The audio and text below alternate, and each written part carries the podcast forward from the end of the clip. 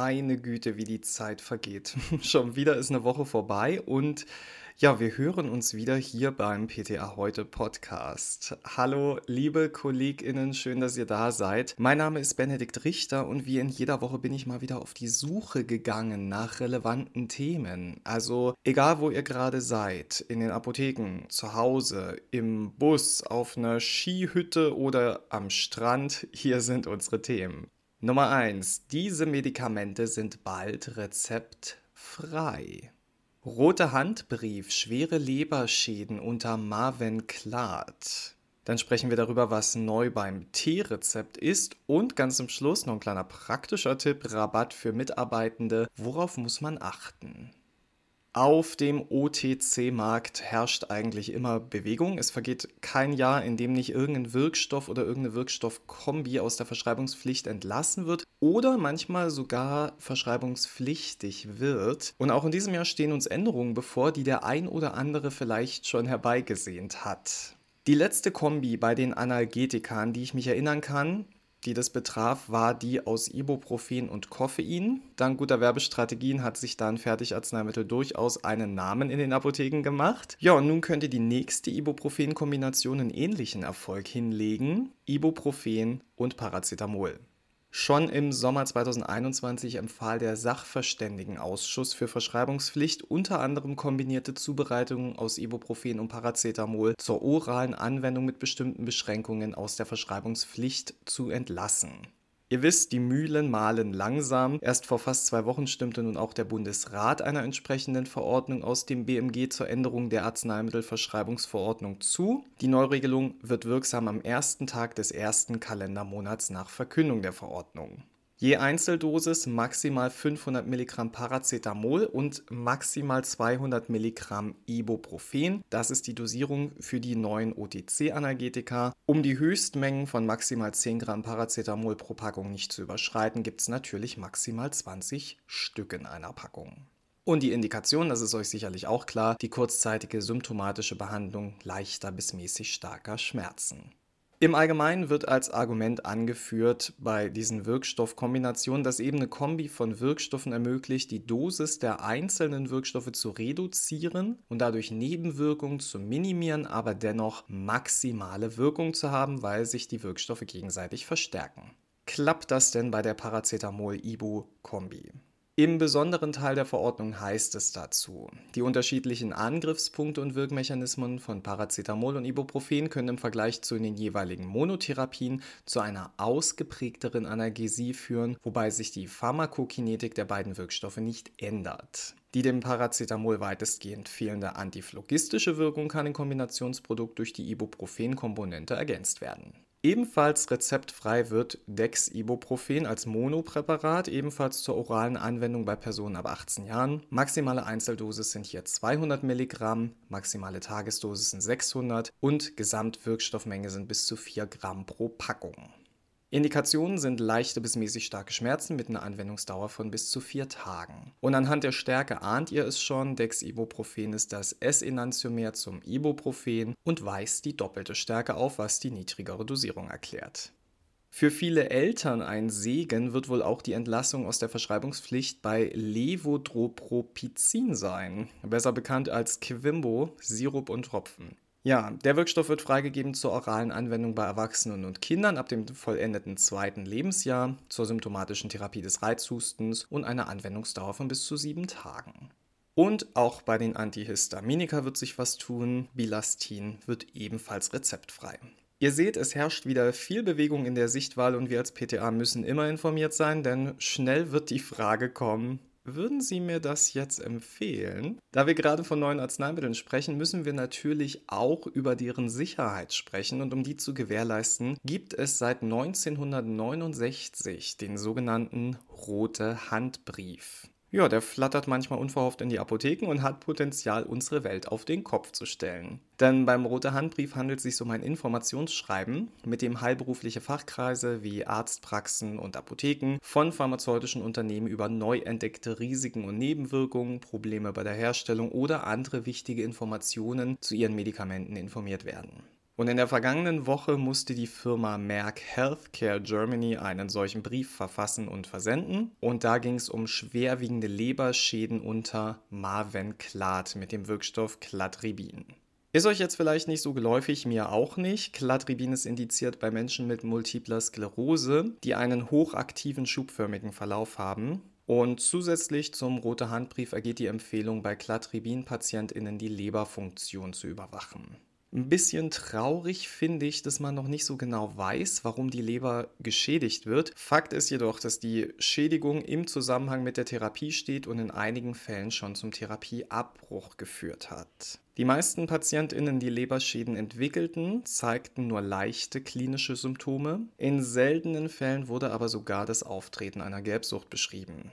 Die Zeit bis zum Einsetzen der Symptomatik war unterschiedlich, wobei die meisten Fälle innerhalb von acht Wochen nach der ersten Einnahmephase auftraten. Die Firma Merck rät dazu, vor Therapie statt mit Cladribin eine umfassende Patientenanamnese hinsichtlich vorbestehender Lebererkrankungen oder früherer Leberschäden mit anderen Arzneimitteln durchzuführen. Außerdem sollten im ersten und zweiten Behandlungsjahr je vor Beginn der Einnahmephasen die Serum-Aminotransferase, alkalische Phosphatase und Gesamtbilirubinspiegel bestimmt werden und bei Bedarf rät Merck auch während der Behandlung Leberfunktionstests durchzuführen.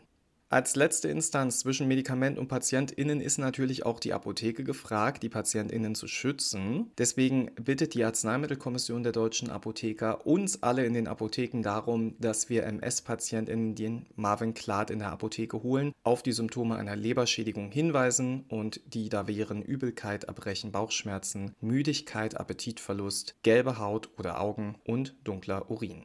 Und falls sich eine Leberschädigung entwickelt, sollte die Einnahme des Arzneimittels gegebenenfalls unterbrochen oder abgebrochen werden, natürlich in Rücksprache mit dem Arzt. Übrigens kostet eine 6-Stück-Packung Marvin Clad so um die 11.000 Euro. Und ja, da kann Reflimit mit seinen 6.000 bis 7.000 Euro nicht mithalten. Aber Reflimit beschäftigt die Apotheken wesentlich länger. Warum?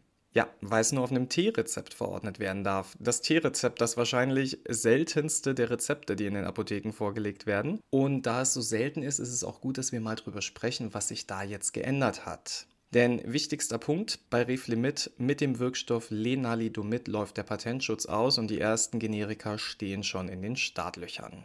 Lenalidomid ist als Mono- und Kombinationstherapie zugelassen zur Behandlung von PatientInnen mit bestimmten Krebsarten. Und der Name kommt euch vielleicht bekannt vor, denn strukturell verwandt ist Lenalidomid mit den Wirkstoffen Pomalidomid und Thalidomid. Und alle drei müssen auf besonderen Verordnungsblättern, den sogenannten T-Rezepten, verschrieben werden. Grund dafür ist ihre fruchtschädigende Wirkung. Die ist seit dem Contagan-Skandal im Gedächtnis von PatientInnen und Herstellern eingebrannt. Das führt zu einigen strengeren Regelungen, als wir die von anderen Medikamenten kennen. Zum Beispiel wäre da die Höchstmenge. Die Höchstmenge der auf Tierrezept verordneten Arzneimittel darf je Verschreibung für Frauen im gebärfähigen Alter den Bedarf für vier Wochen, ansonsten den für zwölf Wochen nicht übersteigen. Für Frauen, die noch Kinder bekommen können und deren Partner, gehört während der Behandlung ein Schwangerschaftsverhütungsprogramm dazu. Bisher war es so, dass PatientInnen die Gebrauchsinformation durch ihre verordneten Ärztinnen erhalten haben. Die Ärztinnen mussten das dann auch auf dem Rezept bestätigen. Durch gesetzliche Änderungen durch den Deutschen Bundesrat wird es künftig so sein, dass der Verbraucher die Packungsbeilage nicht mehr von den Ärztinnen erhält, sondern wie gewohnt in der Apotheke beim Aushändigen des Medikaments. Und natürlich muss deshalb das Rezeptformular angepasst werden, denn auf dem aktuell gültigen bestätigt der Verordner noch unter anderem die Gebrauchsanweisung ausgehändigt zu haben. Bis es neue Formulare gibt, können verschreibende Personen den Satzteil sowie die aktuelle Gebrauchsinformation des entsprechenden Fertigarzneimittels einfach streichen. In der Verordnung heißt es dazu, Sie haben den Patientinnen und Patienten dann aufgrund der geänderten Rechtsgrundlage nur noch das notwendige medizinische Informationsmaterial gemäß der Fachinformation auszuhändigen, jedoch nicht mehr die Gebrauchsinformation des verschriebenen Fertigarzneimittels. Auf diese Weise wird der Erfüllungsaufwand des BfArM minimiert und verhindert, dass die in hoher Anzahl im Umlauf befindlichen sowie beim BfArM vorrätig gehaltenen T-Rezepte vernichtet werden müssen, sowie dass bereits in Umlauf befindliche Rezeptformulare ihre Gültigkeit verlieren und damit möglicherweise die Versorgung der Patientinnen und Patienten beeinträchtigt wird. Ja, es ändert sich aber nicht alles. Worauf ihr euch verlassen könnt, T-Rezepte sind weiterhin nur sechs Tage nach dem Tag der Ausstellung gültig. Ja, in der Apotheke zu arbeiten ist toll, oder?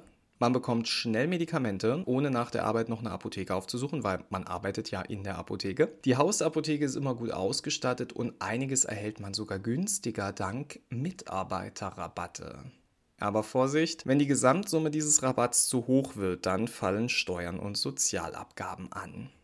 Für die sogenannten Belegschaftsrabatte gibt es einen jährlichen Freibetrag von 1080 Euro pro mitarbeitender Person. Das bedeutet, ein verbilligter oder unentgeltlicher Warenbezug bleibt bis zu dieser Höhe Lohnsteuer und Sozialabgaben frei. Besonderheiten ergeben sich allerdings bei der Berechnung der maßgebenden Verbilligungen. Ob ein steuer- und sozialabgabenpflichtiger geldwerter Vorteil vorliegt, bestimmt sich nach der Sicht des einzelnen Mitarbeiters und deshalb nach dem maßgeblichen Ladenverkaufspreis, weil man diesen ja auch anderswo bezahlen muss. Vergleichswert ist zunächst der Preis, zu dem die Produkte in der Apotheke üblicherweise an Endkunden abgegeben werden und dieser Wert wird dann mit 96 Prozent angesetzt. Wird der Jahresfreibetrag überschritten, dann sind Abgaben auf den übersteigenden Betrag zu entrichten, aber auch nur auf den übersteigenden Betrag. Um also eure steuerlichen Pflichten nicht aus den Augen zu verlieren, solltet ihr regelmäßig den aktuellen Stand des Freibetragsverbrauchs überprüfen. Belegschaftsrabatte müssen außerdem gesondert im Lohnkonto aufgezeichnet werden und als solche kenntlich gemacht werden. Wenn ihr übrigens regelmäßig über dem Rabattfreibetrag in der Apotheke einkauft, dann ist es vielleicht ganz sinnvoll, einen Teil des Gehalts in geldwerte Vorteile umzuwandeln. Diese Gehaltsbestandteile fallen nämlich nicht unter die Freibetragsregelung. Das muss allerdings im Arbeitsvertrag genau geregelt werden. Wenn euch das alles zu kompliziert ist, einfach mal mit dem Arbeitgeber oder eurer Buchhaltung ins Gespräch gehen, dann findet sich da sicherlich eine Lösung. Bevor uns jetzt aber der Kopf schwirrt vor Zahlen und Steuern, beenden wir mal lieber schnell die Folge. Schön, dass ihr heute wieder dabei wart. Bleibt wachsam beim T-Rezept. Freut euch auf neue OTC-Medikamente, behaltet euren Lohnzettel im Blick und vor allem habt eine ganz schöne Woche. Wenn ihr mögt, hören wir uns nächste Woche wieder. Ich werde auf jeden Fall da sein. Bis dahin, gehabt euch wohl.